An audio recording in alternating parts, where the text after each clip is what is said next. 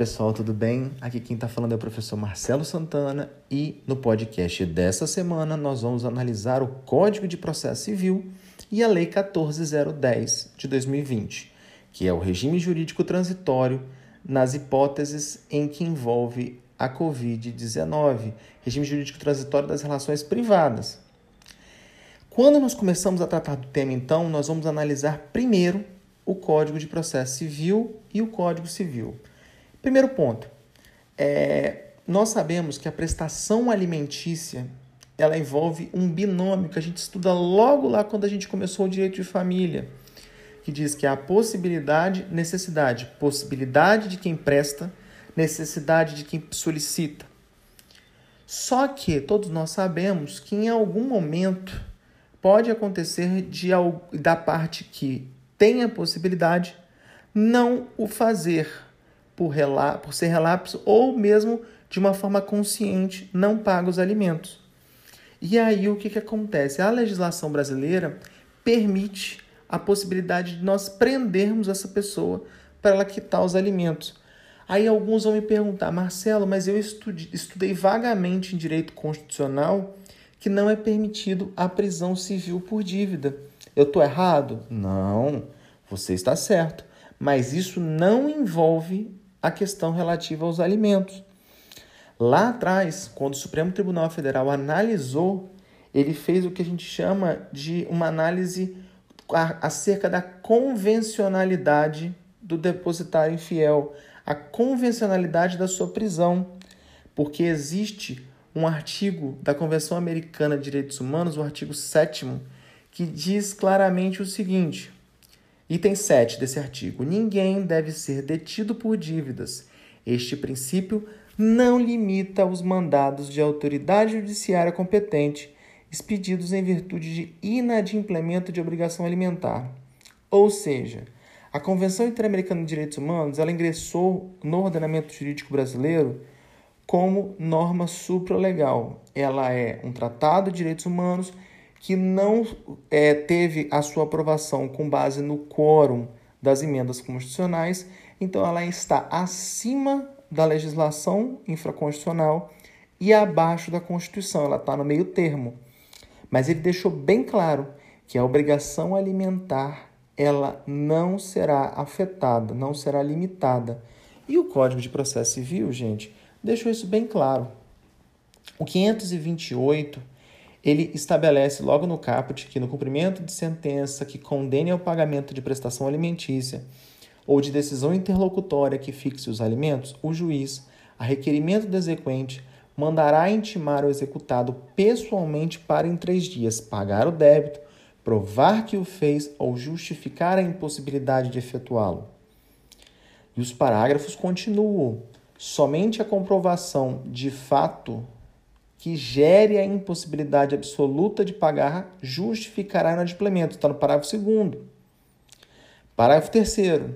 Se o executado não pagar ou se a justificativa apresentada não for aceita, o juiz, além de mandar protestar o pronunciamento judicial, ou seja, levar a decisão dele ao cartório e realizar o procedimento de protesto em cartório extrajudicial, ele poderá decretar, decre, na verdade não poderá não, ele decretar-lhe-á prisão pelo prazo de um a três meses.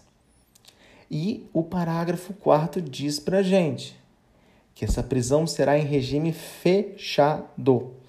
Infelizmente, gente, o, nos últimos anos o que a gente observa é que, dentre os poderes que o magistrado tem daqueles meios indutivos, subrogatórios, coercitivos de cumprimento das obrigações, que no artigo 139, inciso 4, é, tem muito se discutido desde a entrada em vigor do novo CPC.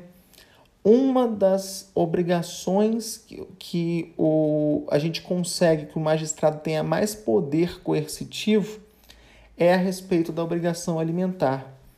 Porque Infelizmente, quando acontece de haver uma prisão civil, é naquele momento em que o dinheiro surge e que aquele que é hipossuficiente acaba recebendo o dinheiro que tanto necessita. Só que até aqui não, via, não vislumbramos maiores problemas, né? Até aqui está tudo certo. O problema surge quando vem a Lei 14010 de 2020.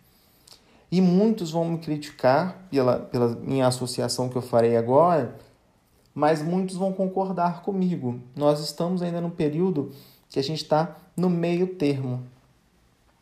Olha o que o artigo 15 da referida legislação diz para a gente. Até 30 de outubro de 2020, a prisão civil por dívida alimentícia, prevista no artigo 528, parágrafo 3 do Código de Processo Civil, deverá ser cumprida exclusivamente sob a modalidade domiciliar, sem prejuízo da exigibilidade das respectivas obrigações. Aí a gente vai parar para pensar aqui. Marcelo, que ótimo, não está é, é, permitindo, é, não está liberando o devedor de alimentos e está permitindo a modalidade domiciliar. Gente, olha só. Primeiro ponto. O que eu vou defender não tem nada a ver com o fato de ah, você está querendo encarcerar mais pessoas. Não é isso. Mas veja o seguinte: quando acontecia de alguém ser preso em prisão domiciliar há algum tempo, se ela descumprisse a obrigação que foi imposta para a prisão domiciliar, qual era a consequência disso? Ela regredia, perdia o benefício da modalidade domiciliar e iria para o regime fechado. Só que o artigo 15 disse para a gente que até 30 de outubro de 2020 a prisão civil por dívida alimentícia deverá ser cumprida e a palavrinha mágica exclusivamente sob a modalidade domiciliar. E aí eu paro para vocês e penso: tá, e se a pessoa está em prisão domiciliar, sai de casa para bater perna, sai de casa para ir tomar uma cerveja no boteco, para fazer qualquer coisa?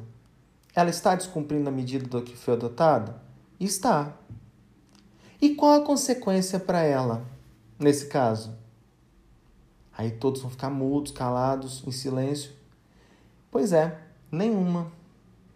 A legislação não deixou claro que, na hipótese de descumprimento dessa medida domiciliar de prisão por causa da prestação alimentícia, qual a consequência que isso vai ser gerado. E a doutrina vem se debatendo sobre o tema. Eu já cheguei a, a analisar alguns posicionamentos, tanto do professor Flávio Tartucci, como do professor Francisco da Fonseca Garjardoni. Francisco da Fonseca Garjardoni é processualista, juiz de direito. Ele fala o seguinte: que uma das opções que talvez pudesse ser observada, e isso está sendo divulgado por outros doutrinadores também, a possibilidade de nós atribuirmos até aquele crime de desobediência porque está descumprindo uma ordem judicial. Crime de desobediência, gente, qual a consequência de ordem prática que isso vai trazer para a pessoa? Nenhuma. Se ela está querendo descumprir, responder por crime de desobediência não vai fazer diferença nenhuma. O professor Flávio Tartucci, por consequência, ele já defende o seguinte: ele espera lá. Se vocês não, não concordarem com a tese de que tem que ser prisão exclusivamente domiciliar, vocês estão desrespeitando a humanização, a humanidade, a humanidade da pena. Vocês estão sendo desumanos. Só que a gente precisa observar o seguinte: o que é desumano aqui?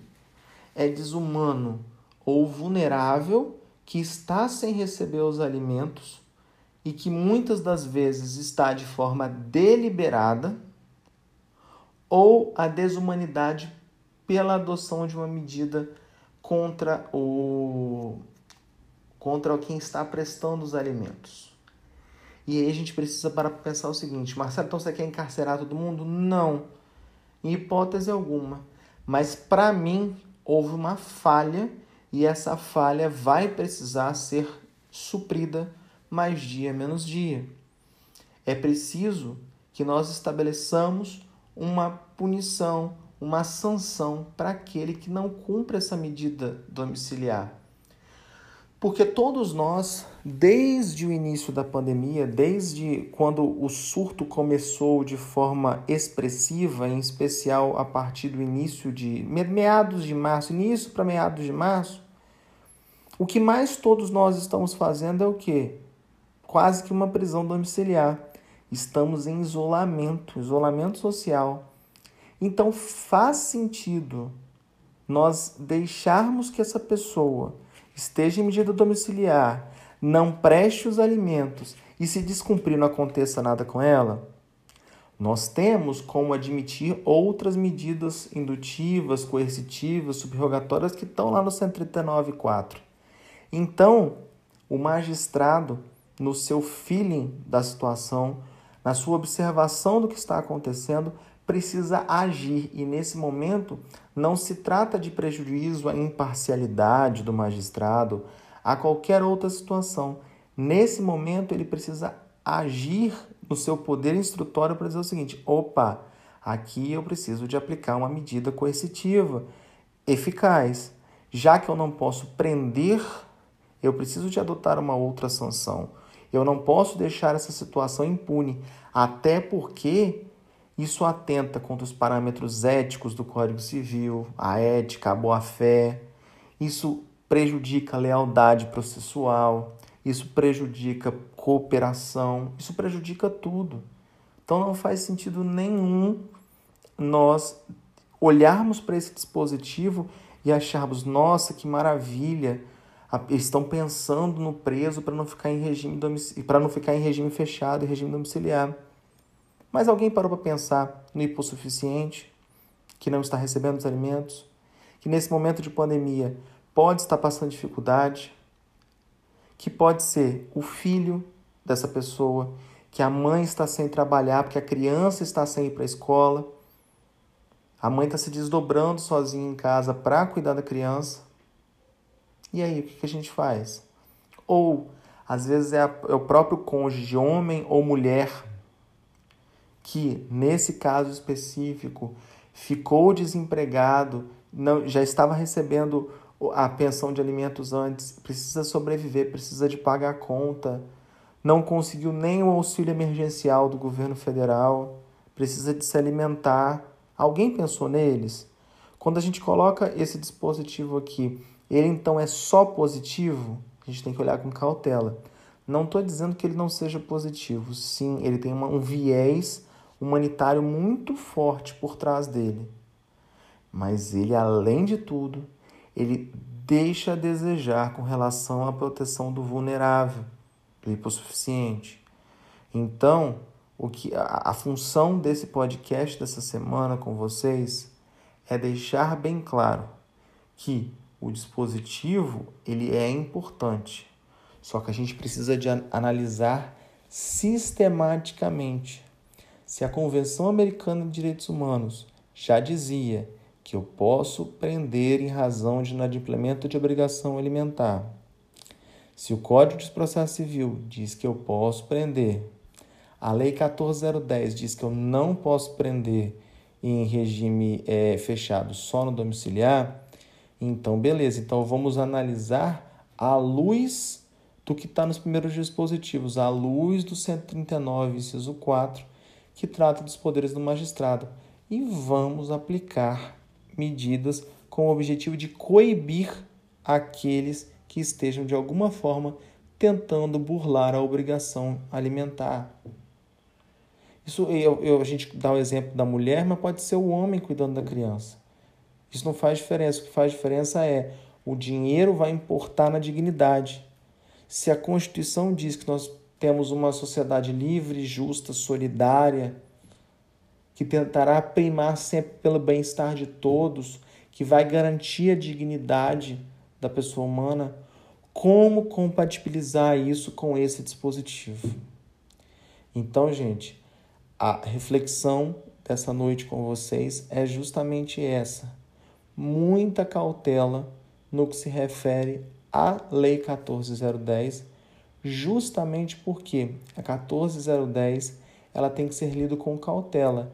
tiveram muitas inovações importantes. Agora, a meu ver, e isso está totalmente sujeito a críticas, o artigo 15, que coloca a modalidade exclusivamente domiciliar, ele tem uma pecha nesse problema que pode gerar transtornos para vários hipossuficientes, vários, várias pessoas com vulnerabilidade social ao redor do Brasil. Certo, gente? Nesse momento, então, nós acabamos nosso podcast dessa semana. Espero ter colocado mais um ponto de interrogação na cabeça de vocês, para vocês refletirem e pensarem sobre o tema. E aí eu volto para conversar com vocês daqui a algumas semanas com mais algum tema legal. Tá bom? Um abraço e fiquem bem, se cuidem e a gente se vê.